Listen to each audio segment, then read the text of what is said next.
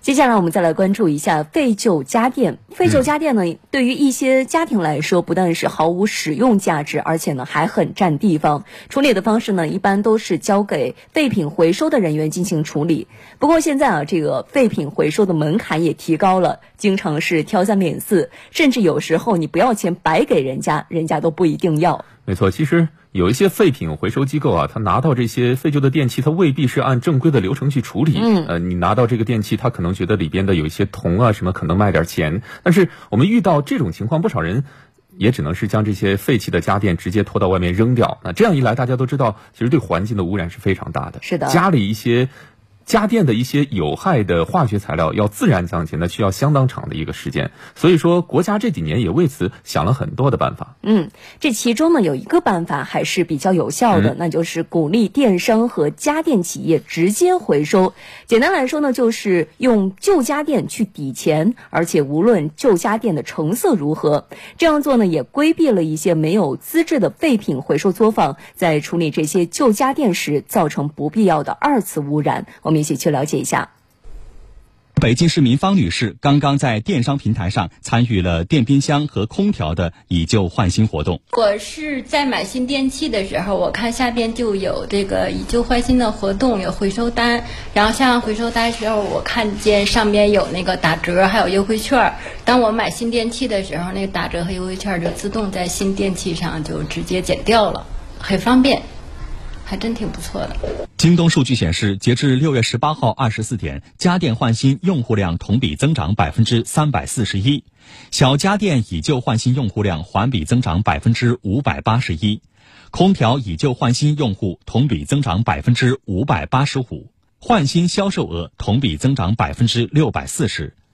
京东家电向消费者补贴安装费超过一亿元。二零一九年，京东就回收电器产品三百多万台，提供以旧换新补贴额超十三亿元。而另一电商平台闲鱼在世界环境日发布的数据显示，二零一九年以来，闲鱼总计回收手机二百二十五万余部。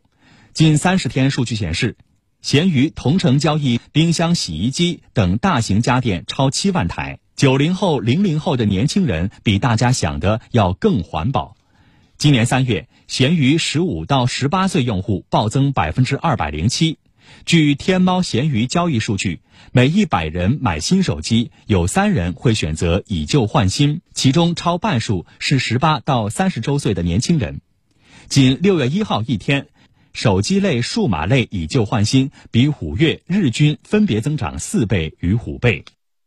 截至目前，中国家电生产企业格力在全国已形成售后网点约两万家，改造私人回收网点超过一百家，培养回收人员超过九百人，累计处理各类电子电器废弃物超两千七百万台套，总产值达二十七亿元，以总计约为四十一万余铁料、铝料、塑料等总计约为四十一万余吨。格力自二零二零年一月份开始实施空调以旧换新活动，线上线下同步开展。截至五月十八号，全国以旧换新累计登记超过五万单。现在的话呢，我也在看到更多的这样的一些这个销售平台，包括我们线上线下的销售平台，都在建设自己的这样一些体系啊，也是和我们的回收啊处理企业进行合作，确保的话呢，我们的这些废旧的家电呢，进入到我们的正规企业进行处理。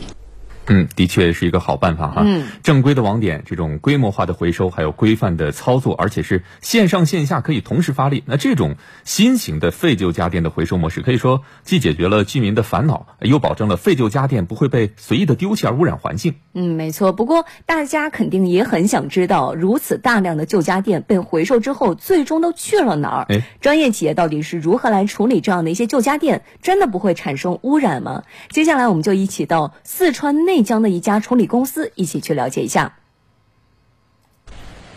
上午九点，西南循环经济产业园内喧嚣忙碌。此时，废旧家电回收商徐伦山正在对刚刚运来的一车废旧家电进行点验。因为有些废旧家电里面还有重金属，我们将这些废旧家电进行统一回收，进行分类。呃，统一送到我们旁边的企业进行处理。徐伦山口中的企业，就是和他一墙之隔的四川中再生资源开发有限公司。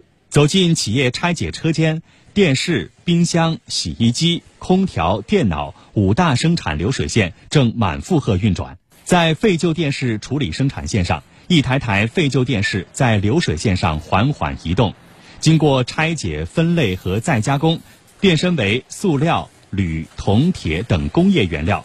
其中含金量最高的就是电路板。我们将线路板中的金、银、铜、锡等贵金属进行提炼，将那个里边的重金属、有害物质用无害化、呃绿色环保工艺进行处理，真正实现了那个呃再生资源的最大化利用，避免了环境污染。非常有意思啊！这看起来就像是一个大的循环利用，生产是把零件组装起来，而拆解呢是又把它分起来了。那在这个闭环当中，所有的可能造成污染的因素都被及时的剔除。什么叫做可再生？啊，什么是绿色环保？那这就是一个典型的代表。所以我们也希望家里有旧家电的时候，尽量不要随意的处置这些旧家电，尤其是不要随手的扔到户外。那如何正确处理？上面的报道给出了一个比较好的方式。